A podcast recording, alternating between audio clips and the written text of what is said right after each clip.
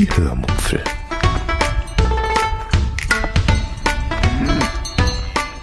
Aus dem Tagebuch einer Allgäuerin.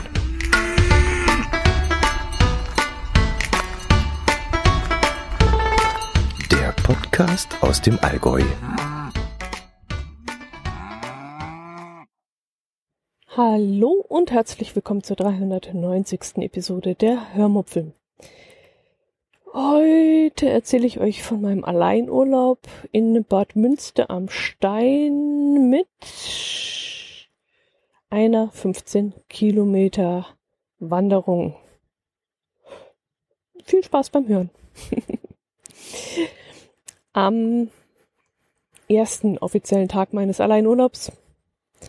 Ich liege übrigens gerade im Caddy und im Hintergrund das Rauschen kommt von einem, ja, Wasserfall will ich es nicht nennen, aber da äh, fließt die nahe über so Steine drüber und deswegen ist es doch recht laut, aber ich kann dabei gut schlafen. Ich finde das sehr angenehm, diese Hintergrundgeräusche.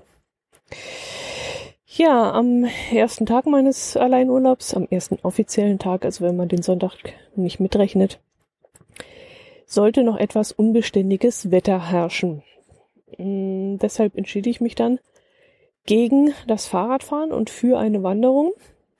Ich würde dann einfach die Regenjacke einpacken und den Schirm mitnehmen und dann würde das schon gehen, dachte ich mir so. Aber bevor es dann wirklich losgehen sollte, stieg ich trotzdem nochmal aufs Fahrrad und fuhr in den Ort, wo ich eine Bäckerei kannte von meinem letzten Aufenthalt hier in der Gegend, in der man einen zugegebenermaßen nicht besonders guten Kaffee und ein recht leckeres belegtes Brötchen bekommt. Dort kann man dann auch draußen unter einer Markise sitzen, was mir nicht nur in Corona-Zeiten sehr recht ist und äh, was ich an dem Morgen dann auch gemacht habe. Würde es dann noch zu regnen anfangen, würde man wenigstens trocken sitzen. Ich kaufte dann zusätzlich noch ein Rosinenbrötchen für die Wanderung und ein weiteres Frühstück für den nächsten Morgen ein. Ich greife es mal gleich vorne weg. Das Frühstück, das ich für den nächsten Morgen einpackte, war so üppig, dass ich daraus sogar gleich, ja, dass ich da gleich zwei Tage mit versorgt war. Ja, ich wollte nämlich am nächsten Morgen am Caddy dann frühstücken und soweit ich weiß, gibt es auf dem Campingplatz keine Möglichkeit, Brötchen zu kaufen, aber da nagelt mich bitte nicht fest. Falls euch das interessieren würde, müsstet ihr da vorab nochmal anfragen. Ich habe ehrlich gesagt nicht nachgefragt. Ich weiß nur, dass die Betreiber erst nachmittags im Büro sind und man auch nur dann seine Rechnung bezahlen kann. Und am Vormittag sind sie auf dem Platz unterwegs und erledigen da eben irgendwelche Wartungsarbeiten und Kontrollarbeiten.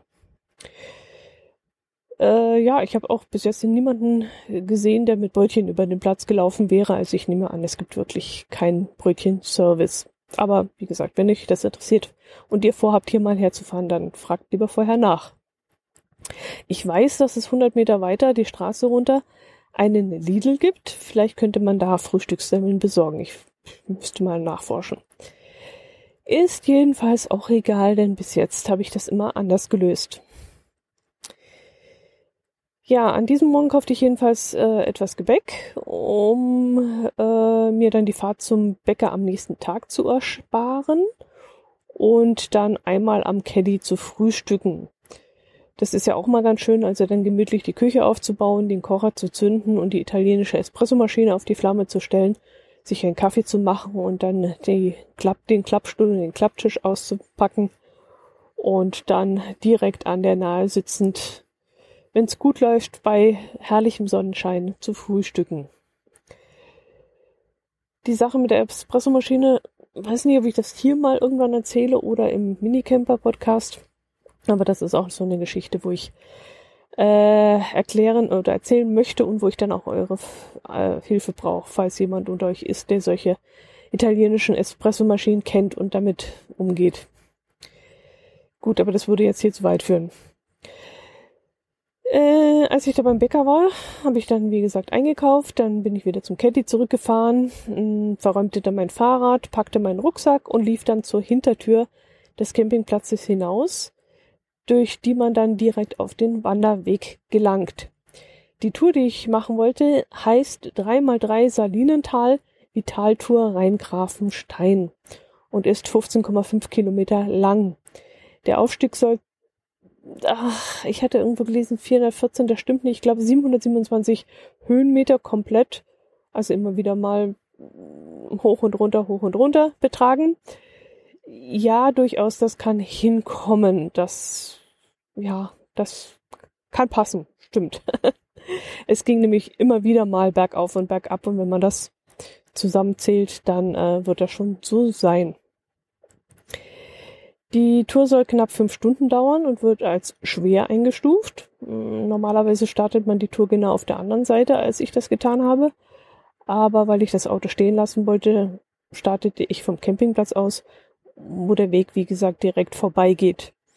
Ich fand das sogar besser, denn dadurch hatte ich den steilsten Aufstieg gleich am Anfang.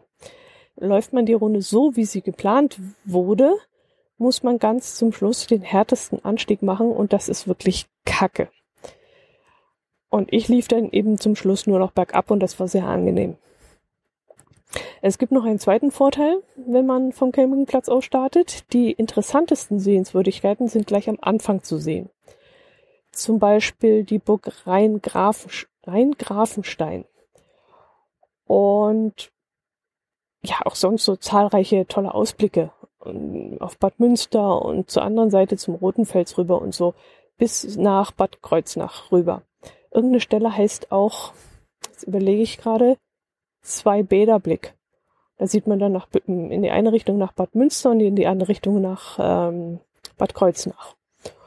Und ja, es gab dann sogar so viel zu sehen, dass ich auf den ersten, ja, ha, geschätzten drei bis maximal fünf Kilometern so viel Zeit liegen ließ, dass ich nach zweieinhalb Stunden noch nicht allzu weit gekommen war. Ich konnte es wirklich nicht richtig einschätzen, aber auf dem GPS sah es dann nach zweieinhalb Stunden so aus, als hätte ich erst ein Fünftel der gesamten Strecke hinter mich gebracht. Ich habe dann sogar überlegt, ob ich abbrechen soll und umkehren soll oder vielleicht eine der beiden anderen Sardinentouren laufen soll, aber hab's dann doch nicht gemacht. Ach, das sollte ich vielleicht erzählen, das, das wisst ihr noch gar nicht. Also diese Rheingrafentour, die gibt es in drei Varianten. Als Intro-Tour, als Klassik-Tour und als Vital-Tour. Ich hatte mir, wie gesagt, die längste Tour, die Vital-Tour rausgesucht und auch ausgedruckt und auch aufs Garmin geladen. Und aus diesem Grund, weil ich eben diese Tour so gut vorbereitet hatte, wollte ich dann mich von meinem ursprünglichen Plan nicht abbringen lassen. Hinterher stellte sich dann allerdings heraus, dass ich kein einziges Mal auf die ausgedruckte Beschreibung geschaut hatte und auch das GPS, das war im Grunde total überflüssig. Denn die Wege sind wirklich super ausgeschildert. Also alle paar Meter kommt ein kleines Signet, so ein kleines Schildchen, das zusätzlich mit einem Pfeil versehen ist, damit man auch ja sicher ist, äh, wo es dann weitergeht. Und an Wegkreuzungen hängen ach, keine Ahnung, drei, vier, fünf, sechs solcher Schilder. Es ist also wirklich idiotensicher, diese Wanderwege zu gehen. Aber ich hatte mich, wie gesagt, entschieden, die große Runde zu laufen und wollte deshalb dann irgendwann einmal, als ich gemerkt habe, dass ich so viel Zeit vertrödelt hatte, einen Zahn zulegen. Die tollsten Sehenswürdigkeiten hatte ich, so dachte ich, hinter mir und so, so sollte ich eigentlich nicht mehr viel zum Anschauen, Fotografieren und Filmen vor mir haben. Dachte ich. Aber die gesamte Strecke war eine einzige Reizüberflutung ist das falsche Wort. Sehnervüberflutung für mich. Es gab so dermaßen viel Schönes zu sehen. Ständig änderte sich die Struktur des Waldes. Erst waren es Eichen, durch die ich da durchlief, dann ein kurzes Stück Birken, dann, äh, wie heißen die Bäume mit den langen Nadeln? Kiefer nicht. Ich komme nicht drauf. Jedenfalls war, war der Wald so dermaßen abwechslungsreich, dass ich ständig am Gucken und am Staunen war. Ich gebe zu, bei den Eichenwäldern, da hatte ich so ein bisschen Bedenken, weil Eichenwälder sind ja gerne von Wildschweinen bewohnt. Und da hatte ich schon ein bisschen Muffe, vor allem weil ich auf den gesamten 15 Kilometern, lass mich überlegen, viermal Menschen begegnet bin. Ansonsten war ich wirklich die ganze Zeit dort alleine. Ähm, es war übrigens nur ein Wald, nicht mehrere. Ich lief also ständig unter Bäumen hindurch und ich kam. Nee, ich kann mich nicht daran erinnern, dass ich irgendwann mal über ein Feld gelaufen wäre. Die komplette Strecke verlief im Schatten, was dann natürlich an sonnigen Tagen absolut ein Vorteil ist. Allerdings schien an dem Tag, als ich unterwegs war, nicht immer die Sonne und trotzdem war es aber heiß, weil es eben so dampfig im Wald war, also so richtig schwül und durch das ständige Auf und Ab kam ich auch richtig ins Schwitzen. Am Anfang der Wanderung habe ich noch den einen oder anderen Geocache mitgenommen, der am Wegesrand lag. Äh, ja, nette Dosen. Äh, endlich mal wieder Small-Dosen und keine Pettlinge im Wald. Aber später habe ich dann darauf verzichtet, weil, wie gesagt, die Zeit lief mir dann irgendwann davon. Gegen Ende der Runde kam ich an eine Ruine namens Altenbaumburg. Ich vergesse immer wieder den Namen, aber Altenbaumburg muss stimmen, ja. Und von dem eigentlichen Wanderweg musste man dann circa 100 Meter einen Stich hm, entlang laufen, um dorthin zu kommen. Aber das lohnt sich, denn die Ruine, Ruine ist wirklich sehenswert. Und zusätzlich gibt es gleich daneben noch ein Burgrestaurant mit gleichem Namen. Und eigentlich wollte ich abends wieder zu meinem Winzer zum Essen gehen, aber der Burghof, der sah so einladend aus, dass ich dann beschlossen habe, dort einzukehren. So, jetzt ist da gerade Krawall draußen. Jetzt mache ich da mal zu. Moment.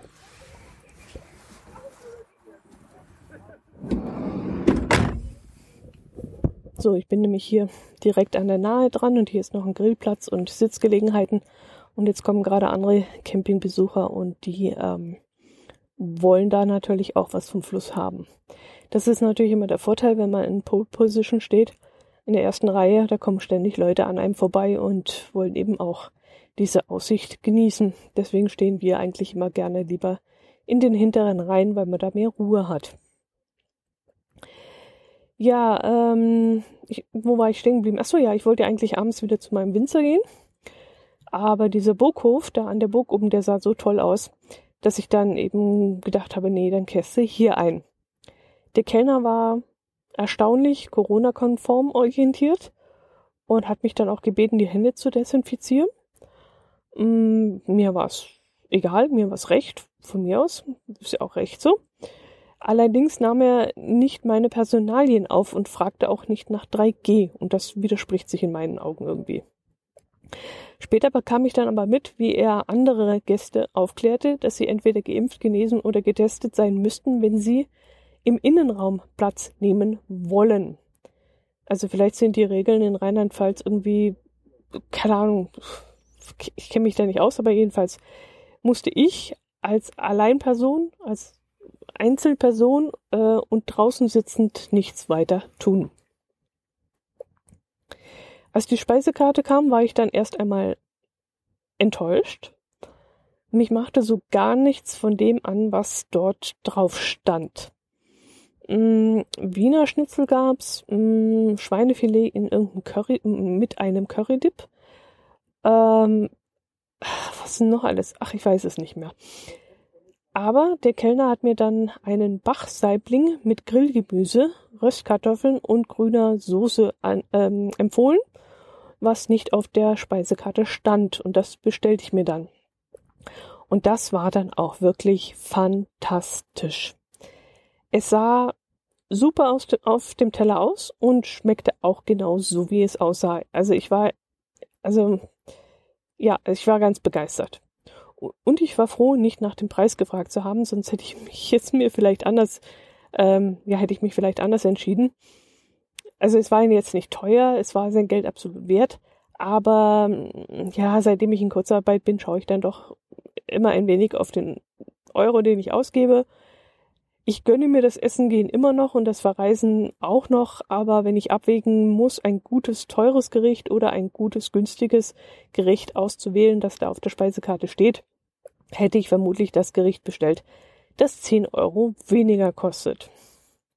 Aber wie gesagt, hinterher war ich wirklich froh, genau das bestellt zu haben, denn ich war einfach nur noch, ja, ich, das hat so super geschmeckt und es hat mich einfach glücklich gemacht und Essen ist einfach eine wunderbare Sache und wenn das alles passt, warum auch nicht? Da werde ich noch lange zurückerinnert werden. Äh, ja, was war daran so lecker? Also der Fisch war auf der melierten Haut eben angebraten und, und trotzdem war er nicht trocken, sondern sehr saftig. Und die grüne Soße, die war also wirklich frisch gemacht und da hätte ich mich echt reinlegen können. Das war super lecker. Ja, äh, die letzten zweieinhalb Kilometer habe ich dann auch ständig an dieses Essen denken müssen, habe dem nachsiniert und lief dann, obwohl ich wieder gut in der Zeit war, ähm, an den ganzen Geocaches vorbei. Ich ließ sie also links liegen. Ich war einfach so beseelt von diesem Essen und von diesem guten Wein, den ich da noch getrunken hatte, dass ich da der Sache noch eine Weile nachhing. Abends machte ich, machte ich dann nicht mehr viel. Ich duschte und legte mich dann in den Caddy und nahm die letzte Podcast-Episode auf.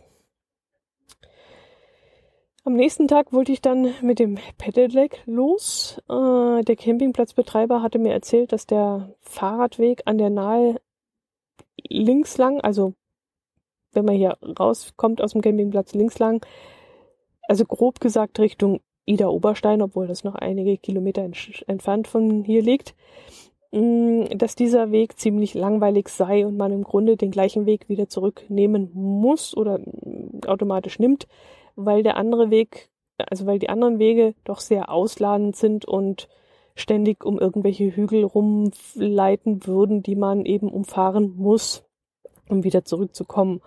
Und das klang dann nicht besonders verlockend. Und weil ich noch müde von der Wanderung tags zuvor war, habe ich dann beschlossen, lieber zu den oder zu der Eremitage zu fahren. Das ist oder das sind ähm, Höhlenwohnungen die seit Anfang des Jahrhunderts bis ins neunzehnte Jahrhundert hinein von christlichen Siedlern bewohnt worden sind. Im Laufe der Zeit entstanden dort dann auch ähm, eine Kirche, mm, ein Kloster und sogar so eine Art Gästehaus für Priester, ähm, weil nämlich immer wieder Priester dort zu diesem recht wichtigen Pilgerort reisen wollten und dort dann auch übernachten wollten. Äh, mir fällt gerade auf, dass ich jetzt eigentlich schon wieder zu weit galoppiert bin. Ich sollte erst einmal von meiner Fahrt dorthin erzählen. Ach, und eigentlich auch vom Frühstück. Aber nee, Frühstück, das ist Camping-Content. Das kommt dann wieder im Minicamperin-Podcast. Aber von der Fahrradfahrt, ja, das sollte ich auf jeden Fall erzählen, denn das war wirklich sehr erwähnenswert. Es war sehr spannend und auch sehr abwechslungsreich und auch in Teilen nervenaufreibend. Ich fuhr äh, relativ spät vom Campingplatz los, so um 10 Uhr, weil ich morgens viel Zeit verbummelt hatte. Mein doofes GPS wollte mich dann durch den Erzka äh, Ortskern von Bad Münster schicken, aber ich hielt mich dann einfach immer an der Nahe in, äh, und fuhr dann auch den äh, Radwegweisern Richtung Bad Kreuznach nach. Dabei kam ich dann an diesen berühmten Salinen vorbei, äh, die schon letztes Jahr ausgiebig bestaunt hatte. Aber auch dieses Jahr konnte ich mich daran ehrlich gesagt nicht satt sehen und blieb oft mal stehen und ich entdeckte dann sogar etwas Neues. Die, ja, die Salinen oder besser gesagt die Gradierwerke, so heißt es richtig, sind ja so riesige Holzgestelle, vielleicht so, hm, ich kann schlecht schätzen, 100, 150 Meter lang, die sich, ja, die mit so Schwarzdornästen verflochten sind.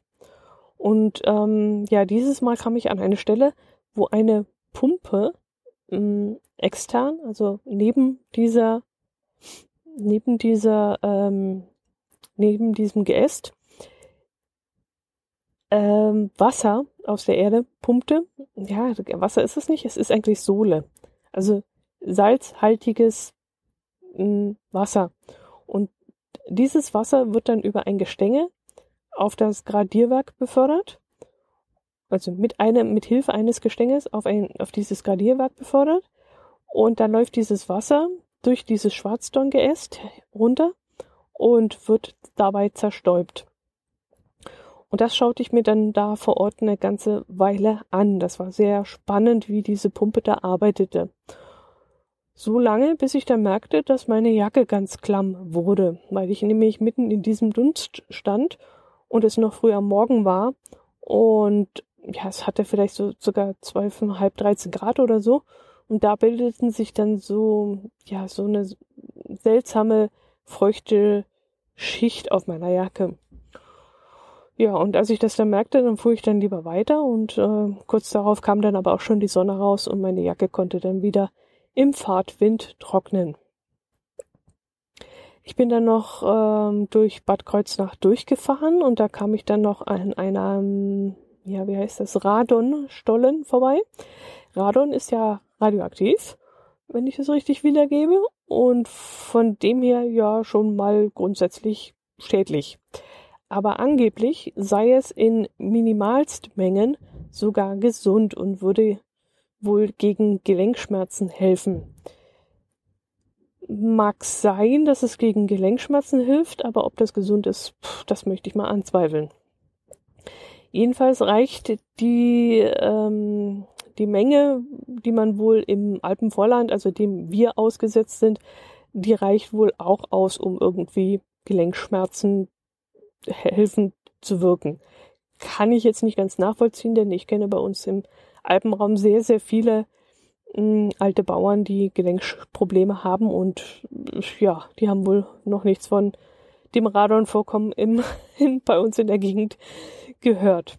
Aber vielleicht im Allgäu nicht, keine Ahnung. Ich habe nur gelesen, dass es im Alpenvorraum die gleiche Konzentration an Radon geben soll wie hier in Bad Kreuznach.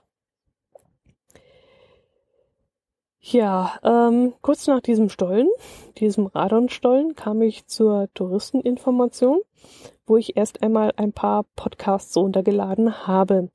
Das WLAN vom Campingplatz war äh, zu diesem Zeitpunkt nämlich kaputt und deshalb war ich zwei Tage lang ohne datenvolumenfreies Internet unterwegs gewesen. Und wenn man dann öfters mal die Google Maps äh, braucht äh, für irgendwelche Wegführungen, dann merkt man schon, wie schnell das Datenvolumen Volumen langsam sprechen, ähm, aufgebraucht wird. Äh, gegenüber von der Touristeninformation befindet sich dann eine weitere heilklimatische Einrichtung. Da war ein kleiner Garten hinter einem Mini-Gradierwerk. Ich nehme an, dass dieses Gradierwerk künstlich in irgendeiner Form erzeugt wurde. Und in diesem Garten, gut, die anderen werden auch künstlich erzeugt, aber die sind halt schon uralt und dieses Ding sah relativ neu aus. Und hinter diesem Mini-Gradierwerk gab es einen Garten und dort saßen Menschen auf Plastikstühlen. Einige saßen mit den Gesichtern zu diesem Gradierwerk hin und da wurde dann auch dieses Sohlewasser zerstäubt und das atmeten sie dort ein. Die saßen dann teilweise in den Plastikstühlen und hatten sich irgendwas zu lesen mitgenommen und ja, schnauften so vor sich hin. Aber wem das nicht genug war, der konnte sich um einen runden Brunnen in der Mitte dieses Gartens setzen und dort Salzdampf inhalieren. Denn mitten im Brunnen ragte so ein, ja, was war das, so ein Zerstäuber heraus und sprühte salzhaltiges Wasser in die Luft. Dampf ist dann das falsche Wort, weil Dampf entsteht ja durch Erwärmung, also ja, was, wie heißt das, wenn das zerstäubt wird?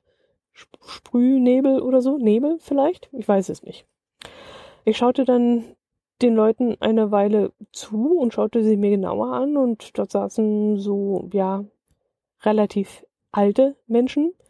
Teils sahen sie sehr gebrechlich aus, sie sahen teils sehr blass aus und auch sehr angeschlagen. Eine einzige Frau war etwas jünger, aber auch die sah sehr matt und niedergeschlagen aus. Also vielleicht alles Menschen, die irgendwie Lungenprobleme haben oder so. Ich weiß es nicht, aber sie suchten hier wohl Hilfe. Ich fuhr dann irgendwann weiter und äh, steuerte dem Ort Bretzenheim entgegen, wo sich die Eremitage befinden sollte. Aber auf dem Weg dorthin kam ich durch einen Ort, obwohl vielleicht war das auch schon Bretzenheim, ich habe gar nicht so genau aufgepasst, Äh, jedenfalls war da plötzlich eine Ortsdurchfahrt gesperrt worden wegen einer Baustelle. Und ich erspare euch jetzt die Details, aber stellt euch mich mal vor, wie ich da fluchend und zeternd, und mordioschreiend versuche, irgendwie durch diesen verflixten Ort hindurchzukommen. Also diese verfluchten Baustelle, Baustellen oder Baustelle, es war ja eine, ähm, die wollte einfach nicht enden. Es war eine Katastrophe und ich musste da mitten durch. Und wenn man dann ortsunkundig ist und dann nicht gleich fünf Kilometer mit dem Auto drumherum fahren will, sondern einfach nur mit dem Fahrrad den kürzesten Schleichweg nehmen will und sich da nicht auskennt. Also ich war bockmassig. Ich habe nur geflucht. Ich weiß nicht, wie viel Zeit und Nerven mich diese Baustelle gekostet hat, aber irgendwann, viele Umwege später, stand ich dann endlich vor dieser Eremitage. Schwer erkämpft. Ja, und das hatte ich euch ja schon erzählt. Das sind Höhlenwohnungen. Und diese kann man leider nur von außen besichtigen. Dafür sind sie aber kostenlos. Und alles in allem würde ich sagen, sie sind sehr sehenswert, wenn man, wie gesagt, problemlos den Weg hinfindet. Ich hatte ja letztes Jahr auch schon mal einen Anlauf genommen mit dem Auto, hatte dann keinen Parkplatz in der Nähe gefunden und äh, hatte dann keine Lust, da, keine Ahnung, 1,5 oder 2 Kilometer One-Way zu laufen und ja, dieses Mal bin ich diesen Weg mit dem Fahrrad gefahren und der zieht sich schon sehr. Also von dem her war es gut, dass ich letztes Jahr diesen Spaziergang, den länglichen Spaziergang nicht mehr gemacht hatte. Äh, ja, in diesen Höhlenwohnungen habe ich vielleicht so zehn Minuten verbracht. Das reicht meines Erachtens auch völlig aus. Dann fuhr ich wieder über gleiche bescheuerte Umwege nach Bad Kreuznach zurück wo ich einen ersten Hunger stillte, indem ich im, wie hieß das, Dean and, Dean and David oder so ähnlich, einen vegetarischen Bowl aß. Dort fragte man zum ersten Mal nach äh, 3G. Allerdings prüfte man nicht nach, äh, als ich da behauptet habe, ich sei geimpft. Ähm, eine Datenerfassung fand aber trotzdem stand ent statt, entweder wieder über diese verflixte Luca-App oder eben schriftlich und ich habe es dann schriftlich abgegeben. Nachdem ich mich gestärkt hatte, schob ich mein Fahrrad dann noch durch die Fußgängerzone durch und machte ein wenig Sightseeing in der Innenstadt. Bad Kreuznach ist wirklich eine sehr, sehr, sehr schöne Stadt, die mich irgendwie total fasziniert. Ich weiß nicht warum, aber irgendwie hat die Stadt etwas, was ich wahnsinnig anziehend finde ich, ich kann es, ich kann es nicht greifen, ich kann es nicht beschreiben. Vielleicht sind es die vielen kleinen Details, die an jeder Ecke auf einen warten. Da ist hier mal ein hübscher Kurpark, da ist mal eine Brücke mit Häusern. Und diese, die, diese Brücke erinnert einen an, an Ponte Vecchio von Florenz. Dann ist da die Nahe, die mitten hindurchfließt. Also ich, ich weiß es nicht, aber da, das ist so heimelig und hübsch und nett und alles klar, man muss damit klarkommen, dass da sehr viele alte Leute rumlaufen, weil eben die Kur sich vor allem an ältere Menschen richtet. Aber wen das nicht stört und wer da kein Halligalli sucht oder so, das ist wirklich eine ganz tolle Stadt. Wie, inwieweit man shoppen kann, das kann ich nicht sagen. Das hat mich jetzt bei beiden Aufenthalten nicht sonderlich interessiert. Äh, ja, abends kehrte ich dann noch in meine ähm, Lieblingsstraußenwirtschaft ein. Aber davon gibt es eigentlich nicht viel zu erzählen. Das, ja, das Pärchen, das ich an meinem Tisch gesetzt hatte, im Freien natürlich, ähm, das war eher so semi-interessant. Ach, da könnte ich euch noch was erzählen. Das habe ich ganz vergessen zu erwähnen. Ähm, tags zuvor in diesem Burgrestaurant, wo ich da eingekehrt war. Ich weiß gar nicht, ob ihr das mögt. Das ist jetzt wirklich nur so, ja, so Klatsch und Tratsch. Also ich, ich mag Tratsch manchmal ganz gerne. Also wenn er, ja, wenn er nicht unter die Gürtellinie geht, dann mag ich Tratsch. Es darf also nicht zu persönlich werden. Ich, ich kann jetzt kein Beispiel nennen, aber wenn man irgendjemand über jemanden redet, der auf Mallorca ein Haus hat, dann finde ich das den Tratsch an sich, dass er dieses Haus dort hat, ganz nett. Wenn ich dann aber erfahre, dass er das Haus, keine Ahnung, äh, seiner Geliebten gekauft hat oder irgend sowas, dann ist bei mir unten durch, dann ist es, dann ist ein Punkt erreicht, wo mich das nicht mehr interessiert oder ja, interessiert mich einfach nicht mehr. Das gibt mich nichts an und dann ist das für mich erledigt. Also dieser Tratsch darf eben nicht unter die Gürtellinie gehen. Aber da das, was ich da gehört habe, ja in einem öffentlichen Lokal stattfand, kann ich euch ruhig davon erzählen. Und wie gesagt, wenn ihr jetzt kein Tratsch mögt, zappt einfach weiter zum nächsten Kapitel. Also, mh, da saßen vier Personen an einem Tisch und unterhielten sich. Im Laufe des Gesprächs reimte ich mir Folgendes zusammen, beziehungsweise ergoogelte auch das eine oder andere im Detail. Das war auch gar nicht schwer, denn aus den Gesprächen konnte ich einige Informationen herausziehen. Ähm, zwei der Männer waren Geschäftsführer einer sehr großen Pfälzer Firma, die ihre Produkte in der ganzen Welt vertreibt. Der eine ist der technische Geschäftsführer, der andere war der kaufmännische Geschäftsführer. Beide hatten eine ältere Frau samt ihrem Mann zum Essen auf diese Burg eingeladen. Ich reimte mir jetzt zusammen, dass die Frau vielleicht sowas wie die Chefsekretärin ist oder vielleicht eine langjährige Mitarbeiterin oder irgend sowas. Vielleicht auch gerade auf dem Weg in den Ruhestand. Ich weiß es nicht. Jedenfalls hatte sie einen sehr schönen Blumenstrauß dabei, der ihr wohl von diesen Chefs überreicht worden war. Die Gespräche waren dahingehend sehr interessant, weil die Frau über den Vorgänger der beiden Herren sprach und dabei auch die Großkotzigkeit dieses Mannes erwähnte. Und ja, ich weiß ja nicht, aber naja, ich habe ja auch gerade einen neuen Chef bekommen. Und wenn er mich jetzt zum Essen einladen würde und das Gespräch würde auf seinen Vorgänger fallen, ich würde ehrlich gesagt nichts Schlechtes über den erzählen. Denn, also grundsätzlich mal ist das überhaupt nicht relevant. Und zweitens kann sich ja dieser neue Chef dann genau ausmalen, was ich dann seinem Nachfolger über ihn erzählen werde oder würde. Und das macht sicherlich aktuell dann keinen guten Eindruck. Jedenfalls musste ich schmunzeln, weil die Frau gerade eben noch so, ja, eben noch von der Großkotzigkeit des Ex erzählt hatte. Und im nächsten Moment erzählte der Nachfolger, dass seine Tochter ein 8000 Euro teures Carbon-Fahrrad fährt, das nur 6 Kilo wiegt und seine Frau sich eine Luxuskarosse gewünscht hat und er sich daraufhin einen Porsche gekauft hat und dass seine Frau mit diesem Porsche nicht fahren darf und ja, so weiter und so fort. Oder auch so ein Ding. Der Mann von der Frau erzählte dann, dass er nur acht Gehminuten bis zur Arbeit hat, aber trotzdem mit dem Auto fährt. Und er hat sich dann auch dafür entschuldigt und meinte, er hätte auch ein schlechtes Gewissen ob seines Verhaltens, aber er sei einfach zu faul und zu bequem. Und mit dem Fahrrad, das lohne sich nicht, das Fahrrad aus dem Keller zu holen und die acht Minuten oder demnach dann nur drei oder vier Minuten mit dem äh, Fahrrad zur Arbeit zu fahren. Äh, man müsste dann schon laufen, aber zum Laufen sei er einfach zu faul.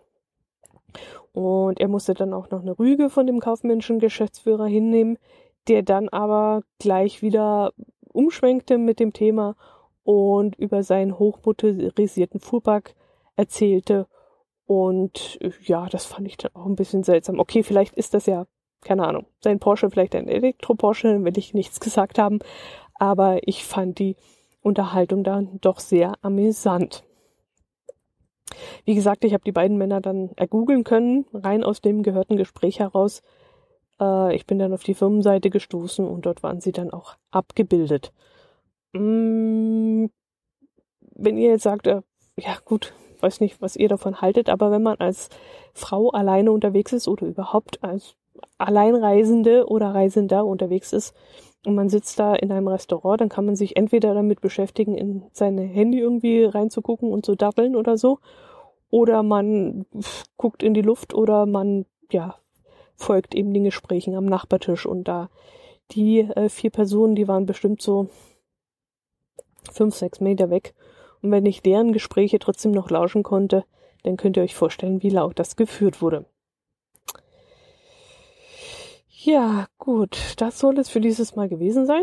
In der nächsten Episode geht es weiter mit meinen Erlebnissen aus meinem Alleinurlaub und ich hoffe, ihr hattet ein wenig Freude daran. Ähm, hattet ja ein bisschen Spaß, konntet ein paar Bilder in eurem Kopf entwickeln lassen oder seid vielleicht, wenn es gut gelaufen ist, sogar dabei eingeschlafen.